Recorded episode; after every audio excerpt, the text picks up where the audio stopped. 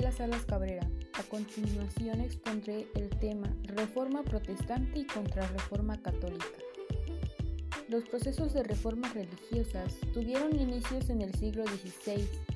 Podemos destacar como causa a estas reformas los abusos cometidos por la Iglesia Católica y también debido a un cambio de visión del mundo, fruto del pensamiento renacentista en el territorio perteneciente al Sacro Imperio Romano, gobernado por el emperador Carlos V de Alemania. El movimiento religioso conocido como la Reforma Protestante tuvo como líder a Martín Lutero, un monje agustino que enseñaba teología y que combatía la corrupción generalizada de los líderes religiosos. Para detener el avance del protestantismo en Europa, la Iglesia Católica convocó al Colisio del Treno, donde se dispuso la reforma de la Iglesia romana, la Contrarreforma.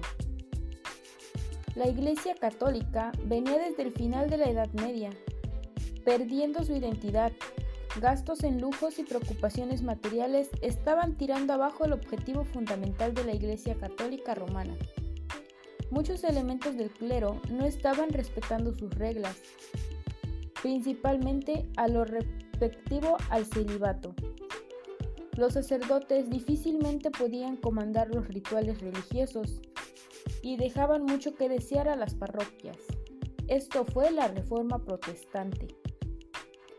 En el siglo XVI, la Iglesia Católica estaba, estaba pasando por una grave crisis en el contexto y el protestantismo cobrando impulso y nuevas religiones surgieron en Europa, por ejemplo, el calvinismo y el luteranismo. Preocupados por los avances del protestantismo y la pérdida de los fieles, el Papa y sus obispos se reunieron en la ciudad italiana del Treno con el objetivo de elaborar un plan de respuesta. La reforma protestante, el colicio del Treno definido a la contrarreforma católica.